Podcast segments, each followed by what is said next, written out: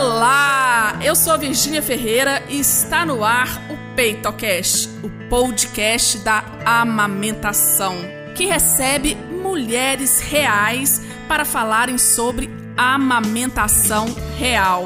Então, vem com a gente para conhecer a história de hoje. Olá, estamos aqui para a gravação do 52º episódio do PeitoCast. E a convidada de hoje é a Bárbara Monteiro. A Bárbara é mãe do Bernardo, de um ano e seis meses. Ela é de Salvador e mora desde 2006 em Brasília. É administradora, servidora pública federal do Ministério da Educação e professora de jiu-jitsu. Bárbara, primeiro, muito obrigada por ter aceito o nosso convite para contar aqui no PeitaCast a sua história. Eu que agradeço, Virgínia, esse convite. É, eu acho que é um trabalho de suma importância até porque quando eu me descobri grávida, eu procurei muitas mulheres na mesma condição que eu e foi muito difícil. Eu acabei no, no período da gravidez não encontrando mulheres na, na mesma situação. Então, vocês que levam essas informações, que divulgam essas informações e, e fazem essas conexões são fundamentais para gerar é, essa rede de apoio, essa troca de experiências. Então, eu super agradeço esse convite. Bárbara, então fique à vontade para contar a sua história. Então, é, em 2012, aos 29 anos, é, eu fui diagnosticada com um carcinoma ductal infiltrante. Então, câncer de mama na mama esquerda é, não tinha nem seis meses que eu tinha feito meus, meus exames de controle, eu não tinha sombra de nada, nunca tive nada. É, não tenho nenhum tipo de histórico de câncer, nem do lado de pai, nem do lado de mãe. E foi uma surpresa muito grande. Então, é, eu já tinha um tumor na mão esquerda, a, a axila esquerda já estava comprometida também, com metástase para os linfonodos. E aí foi aquela corrida contra o tempo. 5 de junho foi meu diagnóstico. No dia 5 de julho, 30 dias depois, eu já comecei quimioterapia.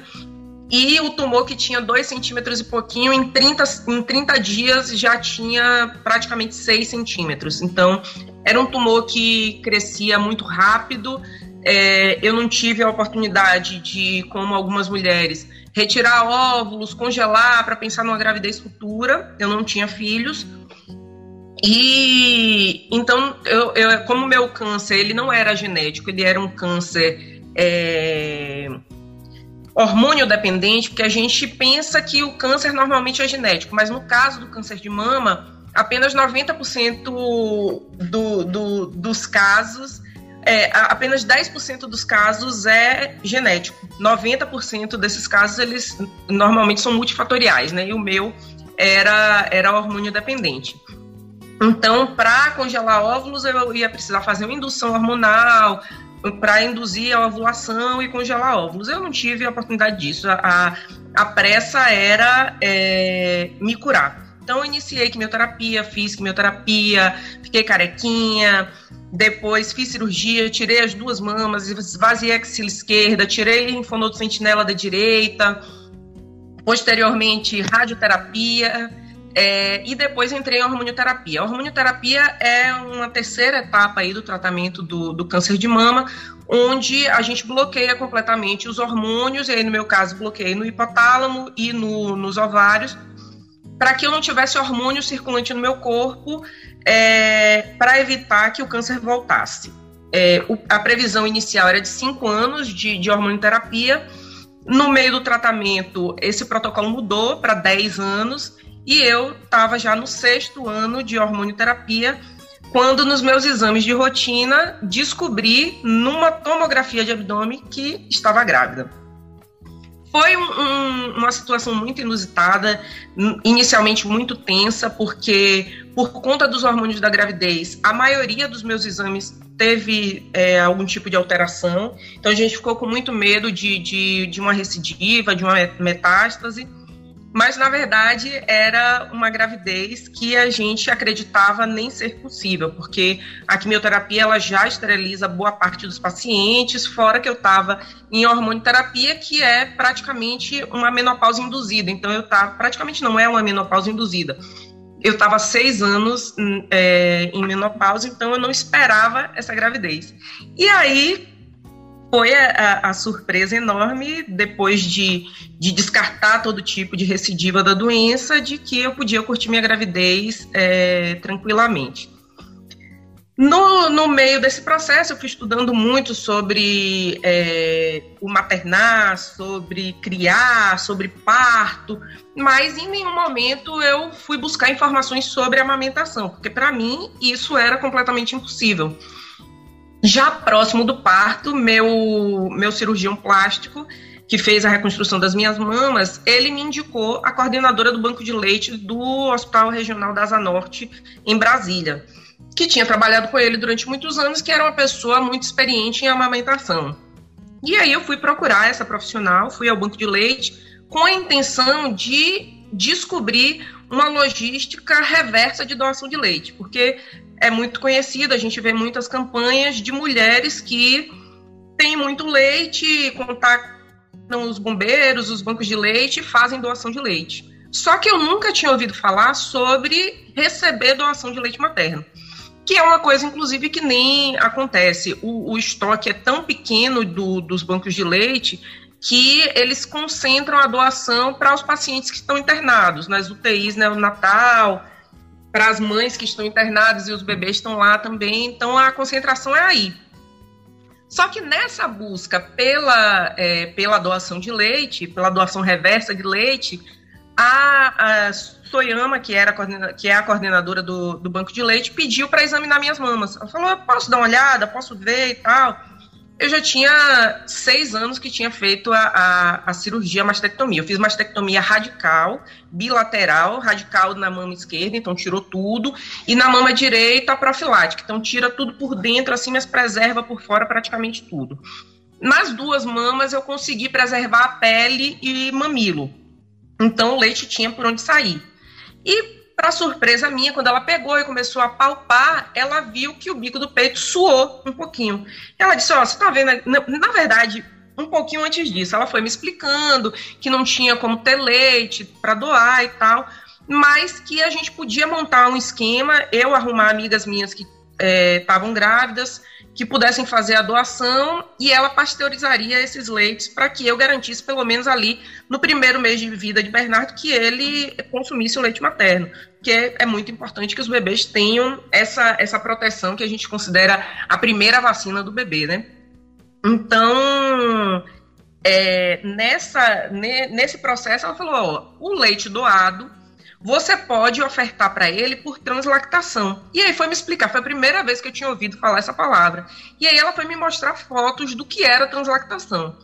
Nesse momento, e assim, é, foi difícil eu conseguir explicar ali no banco de leite para as profissionais que estavam me atendendo que eu não sou uma pessoa de chorar. Eu tinha anos que eu não, não, tinha nem recordação da última vez que eu tinha chorado. Mesmo com hormônios de gravidez e tal, eu não sou uma pessoa de, de, de ficar me emocionando e tal, mas não sou uma pessoa de chorar, ainda mais chorar de soluçar. Quando eu vi o processo da translactação, eu entrei em prantos e eu não conseguia parar de chorar e respirar para poder explicar. E eu querendo explicar para ela, gente, não é por conta de gravidez, eu não sou chorona, não, não é assim. É porque isso está me emocionando demais de pensar que aquela mama que antes era símbolo de doença para mim podia servir a meu filho. E mesmo que fosse assim, como se fosse uma mamadeira, que ela não tivesse leite, mas que pelo menos eu ia ter aquele contato pela pele a pele, ele ia estar tá ali perto de mim, olho no olho. Então aquilo me emocionou profundamente. Quando depois de passado isso, de eu me acalmar, que ela veio avaliar a minha mama, e aí começou a, a palpar, que ela disse: Ó, oh, você tá vendo aqui? Tá suando. E isso aqui é um indício de que pode ser que você produza leite. Aí pronto, outro chororô, eu super emocionada, e ela dizendo, olha, existe um processo de reconstrução dos dutos. Minha mastologista já tinha dito, ó, não é impossível. E para você, eu nem descarto nada, porque eu, eu tive resposta clínica patológica completa, meu tratamento sempre foi um sucesso absoluto. Ela falou, ah, não acredito que nada para você seja impossível, você é uma mulher extremamente saudável, e pode ser que aconteça, mas sempre com o pé no chão, e Soyama também fez muita questão de me colocar com o pé no chão, dizendo: olha, é uma possibilidade muito remota, mas pode ser que tenha. E assim, se a gente tiver 10 ml de leite materno que seja, já é extremamente importante, porque seu filho ele vai ter o, o, o, leite materno e vocês vão conseguir realizar essa troca aí. E aquilo me encheu de esperança, né? É, eu sempre muito cautelosa com, com essa esperança, mas com super esperança. E aí segui para casa e, o pior é que meu marido sempre foi comigo em todas as consultas, em tudo, é, em todos os ultrassom, todos os exames, ele tá comigo o tempo inteiro. Como nesse dia eu saí do trabalho, dei um pulinho no banco de leite só para poder é, descobrir como é que ia ser a doação de leite, ele não estava comigo, ele estava dando aula. E aí, nesse dia especificamente, eu, eu, praticamente não conseguia sair do banco de leite, né? Sentei na calçada com as pernas tremendo, chorando e, e dizendo: Meu Deus, que, que, que milagre é esse? Como é que pode? Eu estar grávida já é um milagre, eu consegui amamentar, como assim? E tinha um ano atrás, praticamente, logo depois me veio um, aquelas lembranças das redes sociais, dizendo que um ano atrás eu tinha postado uma imagem fantástica que tinha viralizado, da, mostrando a anatomia feminina, então por baixo da pele, que os, o, os dutos eles pareciam flores, não sei o quê. E eu fiz um texto super bacana falando sobre amamentação, muito feliz, dizendo que era uma das coisas mais lindas que eu, que eu é, tinha conhecimento na vida, mas que infelizmente era um, processo que eu não viveria, mas que eu super apoiava, as mães todas e tal. E aí, quando me veio essa lembrança, eu repostei dizendo, gente, fake news. Pode ser que role. E aí fui renovando todas a, as esperanças. E no dia do parto eu já estava com tudo esquematizado, né? Então, o banco de leite do Agarram fez contato com o banco de leite da maternidade, onde eu fui ter neném, da maternidade Brasília. As duas coordenadoras de banco de leite é, se conversaram, a gente já tinha toda uma estrutura pronta para iniciar a translactação na hora de ouro. Então, assim que Bernardo viesse para o peito, em seguida a gente já ia iniciar o processo de translactação. E ele nasceu e logo depois de nascer, quando ele veio pro meu colo, já veio com a boquinha doidinho, abocanhou o peito e ainda vindo para abocanhar o peito esquerdo, que era o que era mais é, é, a mastectomia mais radical, e eu toda tensa, não vem pro de cá, porque o de cá ainda tem um pouco mais de tecido mamário. Eu sei que poucos dias depois eu tive a apojadura, é, Fiquei super nervosa, porque senti aquele caroço, o peito super duro, um caroço no peito, caroço na axila, um caroço enorme. E eu dizendo, meu Deus, será que o câncer voltou? O que é que aconteceu?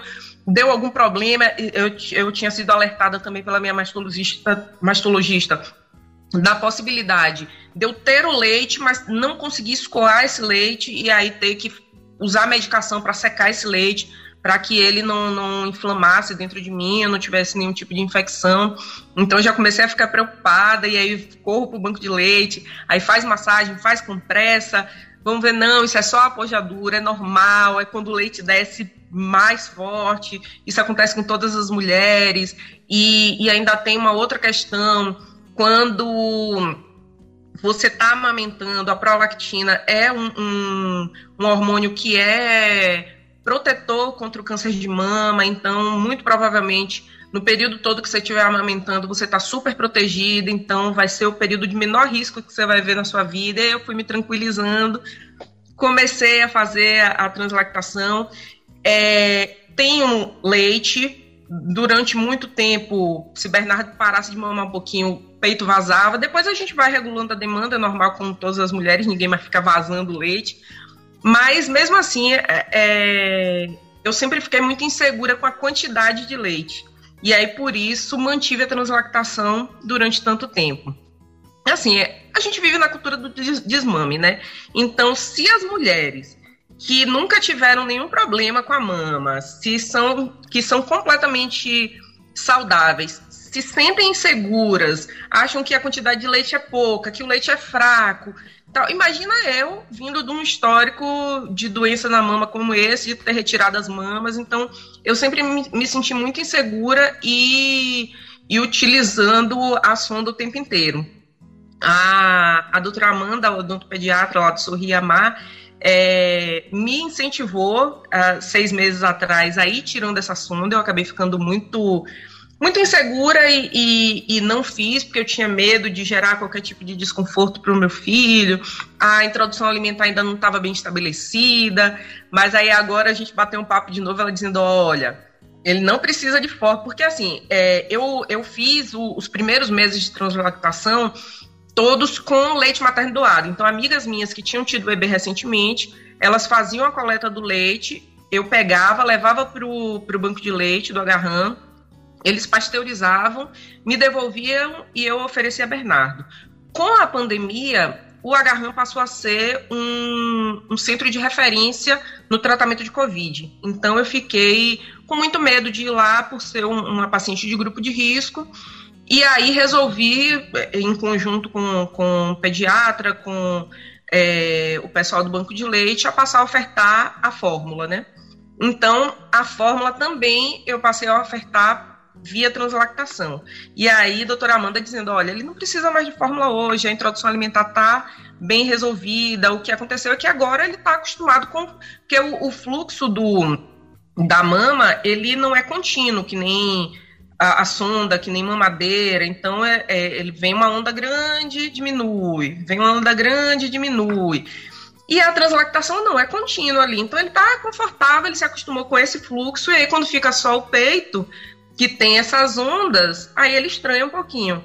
Mas aí agora eu vou iniciar um, um trabalho de ir apertando a sonda, soltando, para poder ele ir se acostumando, para poder a gente tirar a translactação, porque de fato, um ano e seis meses ele não precisa mais dessa fórmula, né? Ele já se alimenta, e aí eu me sinto muito mais segura de, de dizer, não, só o meu leite vai, vai sustentar. Mas assim, é, eu acho que se eu tivesse acreditado um pouquinho mais, de repente eu tivesse conseguido. Mas aí é uma coisa que é um si e, e não dá para dizer, mas assim, eu já sou muito grata é, pelo que eu consegui, né? Eu acho que, que eu lutei muito por essa amamentação junto com meu marido e a gente conseguiu. E eu, eu só vejo sucesso. Eu sei que de repente poderia ser mais, mas eu acho que eu consegui garantir um sucesso aí. E muito sucesso, Bárbara, sem dúvida. muito mesmo.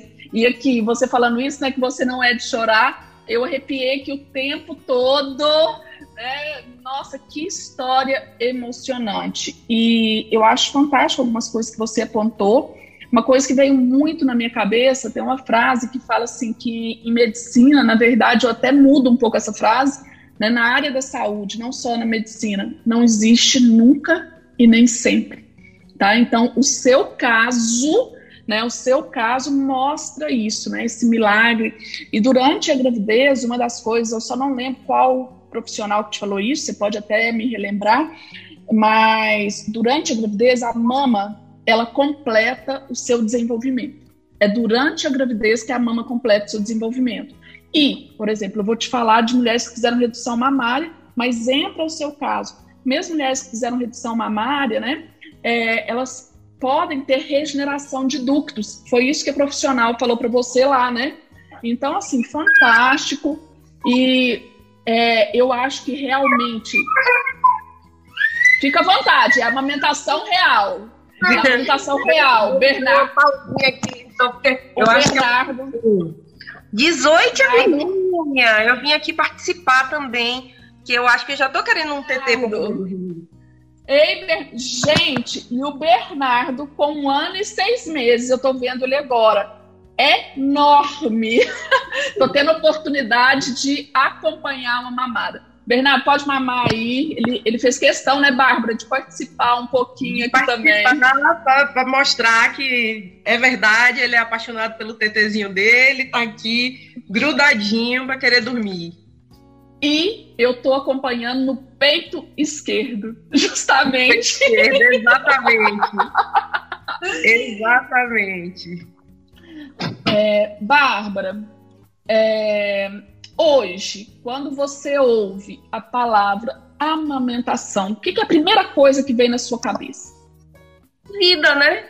É vida. A, eu acho que a amamentação é um dos processos mais fantásticos da, da, da, nossa vida. A troca que, que acontece, você se sentir capaz de nutrir um outro ser humano, é, de proteger ele, de, de conseguir dar uma resposta. A gente vê agora com, com a questão da luta da, das lactantes pela vacina, de você conseguir imaginar que uma dose de vacina vai conseguir imunizar duas pessoas, porque a gente consegue, através do leite materno, imunizar é, o bebê também. Então, essas pesquisas que vêm dizendo isso para a gente, elas são fantásticas, né? Então, eu acho que a, a, amamentação é vida, é o que vai... E a amamentação, além da alimentação, é, a gente em casa preza muito a questão da, da criação com apego, então a amamentação não é só nutrição, né? É o momento que ele caiu, machucou, doeu, aí vem, é analgésico, é carinho, é afago, é tudo. Então, é, eu acho que a amamentação é, é, é o princípio da nossa vida, né? Então, ela está presente em tudo na, nossa, na primeira infância. E é um princípio saudável, né? É um princípio fantástico aí. Bárbara, uma outra coisa. O que, que você gostaria de ter ouvido na sua gravidez, lá no início da sua amamentação, é, que você quer que as mulheres que estão nos ouvindo agora, né, que você gostaria de ter ouvido e talvez não tenha ouvido, né, e você acha fundamental falar tanto para as grávidas quanto para as mamães que estão começando a amamentar, estão amamentando? Olha só, eu, eu já ouvi muitos relatos de amamentação, muitos relatos de parto, ouvi, li, é, conheci muitas mulheres é, que passaram pela força da cultura do desmame. E assim, é, eu, eu até num texto recente escrevi dizendo: eu sou uma, uma otimista por é, é, natureza. Eu, eu acredito muito e, e eu acho que esse esse pensar muito positivo me traz muitas coisas positivas. E, por incrível que pareça, eu acho que o que eu gostaria era que a, a, tanto as grávidas quanto as mães ouvissem as coisas que eu ouvi. Então, que da mesma forma que eu fui encorajada a tentar, a começar, a continuar, eu queria que essas mães também fossem é, encorajadas dessa forma. Então, eu acho que não é o que eu não ouvi, é o que eu ouvi, eu queria que outras mães ouvissem também. Porque o que mais a gente ouve são mães dizendo que é, não vão conseguir, que o leite é fraco, que tem pouco leite, que se é menino o leite, não, o leite sozinho não vai sustentar, que tem que dar uma mamadeirinha, que tem que dar uma coisa, que tem que dar outra. É, que para dormir a noite inteira precisa. Bernardo está participando também, está dando depoimento dele que precisa complementar. Então, assim, eu não ouvi isso inicialmente. Dos profissionais de saúde, todos que estiveram ao meu redor, que me orientaram, que me apoiaram, eu só tive é, informações positivas, eu só tive encorajamento, força, apoio, e eu acho que todas as mães precisavam disso. Hoje em dia já é um pouquinho diferente, porque aí eu, eu caio na, na, acho que na vala comum de todas as mães. Um bebê de um ano e seis meses, todo mundo já vem, ah, mas por que não dá uma mamadeirinha? Pra que peito? Então, é o que eu digo, a estranheza é ver um bebê de, de um ano e seis meses no peito, mas um menino de, de seis anos com a mamadeira na mão, ninguém estranha. Todo mundo acha que é normal. Ah, não, toma só a mãe, toma só a, a mamadeirinha ali para dormir não tem problema. Acorda de madrugada, toma o, o, o Nescauzinho na mamadeira, não tem problema. Então, isso as pessoas não estranham. Agora, um bebê no peito, o povo já estranha, já olha assim meio torto. Que é isso. Você tá contando também, filho, que você adora? Adora o seu leitinho? Que coisa mais linda, super esperto, super saudável. Bárbara. Nunca teve uma gripe. Uma gripe ele nunca teve. Nadinha, nadinha, nadinha super saudável, acima nas curvas todas, esperto, falante, corre o tempo inteiro. É assim. Eu vou, eu vou até aproveitar, Bárbara, é, porque nem todas as mães têm oportunidade de assistir as lives. Semana passada eu fiz uma live com uma pediatra. E uma das pacientes dela, uma pediatra que é consultora em aleitamento materno, a Denise, e umas pacientes dela começaram a participar na live, né? E falando assim: ah, eu, é, a única coisa que eu dei pro meu filho, por exemplo, nesses dois anos, foi duas vezes antitérmico. Nunca dei um antibiótico e tal. Mais ou menos você falou. Eu falei assim, gente, vamos pensar, vamos aproveitar essa cultura do desmame que a Bárbara trouxe, falou. Você acha mesmo que uma indústria farmacêutica quer que você amamente? Vocês que amamentam dão prejuízo. Vocês dão prejuízo para a indústria farmacêutica. Com certeza. Não é, é fórmula é super caro, mamadeira é super caro, chupeta é super caro, e um bebê fica totalmente dependente dessas coisas, né? Então, você pode, num, numa família com um orçamento mais apertado, você pode deixar de comer, você pode deixar de sair, mas você não vai deixar de dar o leite pro seu filho. Então, é, é, é, é, muito cruel isso, né? Porque você explora algo e você torna as famílias dependentes de algo que elas não precisam. Exatamente. E fora isso, né? O adoecer mais também, porque eu falo assim, muitas vezes a gente dá conta de colocar na ponta do lápis essas coisas, mas espera aí, eu deixei de tomar um remédio, né? Não adoeceu, né? Então, assim, fantástico. Bárbara, quero te agradecer, que história incrível. Eu tenho certeza que muitas mães, né, vão assim, que igual você falou lá no início, né? É, né não, que vão se identificar mesmo, talvez passaram pelo mesmo problema, mas não tiveram, porque eu falo que assim, você está num lugar também, Brasília, é o local que tem mais bancos de leite por metro quadrado no Brasil, tá? Então, se você está num lugar que a gente pode dizer assim, privilegiado, né? Talvez mulheres que tenham passado pela mesma situação não encontraram profissionais tão atualizados como você encontrou. Então, eu acredito que esse esse PeitoCast, o que você já faz nas redes sociais, né? Você vai deixar aqui, na hora de se despedir, o seu Instagram, o que você já faz nas redes sociais é importantíssimo para que essas mães saibam que também podem ter essa oportunidade. E aquilo que a profissional te, te falou lá atrás, que se, fosse só 10 ml do seu leite, talvez né, não, não tivesse o que aconteceu, mas se fosse só 10 ml, já valia a pena. Com certeza. E assim, eu me coloco totalmente à disposição, porque eu tive dificuldade de, de encontrar sobreviventes do câncer de mama sem mamas e que estavam grávidas e, e que queriam trocar essa ideia para poder discutir como alimentar seu filho quando, ele nascesse. Então eu me coloco à disposição. Quem quiser trocar uma ideia comigo, pode me procurar nas redes sociais. Tô, tô aqui completamente à disposição, não tenho problema nenhum de falar sobre o câncer, sobre a amamentação, responder qualquer tipo de pergunta. Então é só me procurar lá, é, é arroba barbicris82, B-A-R-B-C-R-I-S 82. Me acha e eu respondo, estou sempre respondendo todo mundo que me procura. E rápido, viu, gente? E rápido, eu mandei para ela, eu vi um post Mandei para ela e assim, rapidinho, acho que foi quinta-feira ou sexta, e hoje estamos aqui gravando.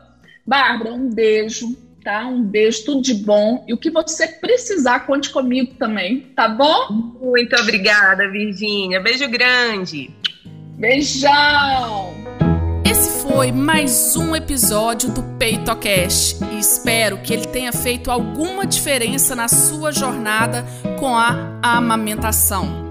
Para doses diárias de aleitamento materno, te espero no Instagram, arroba Virginia Ferreira Saúde.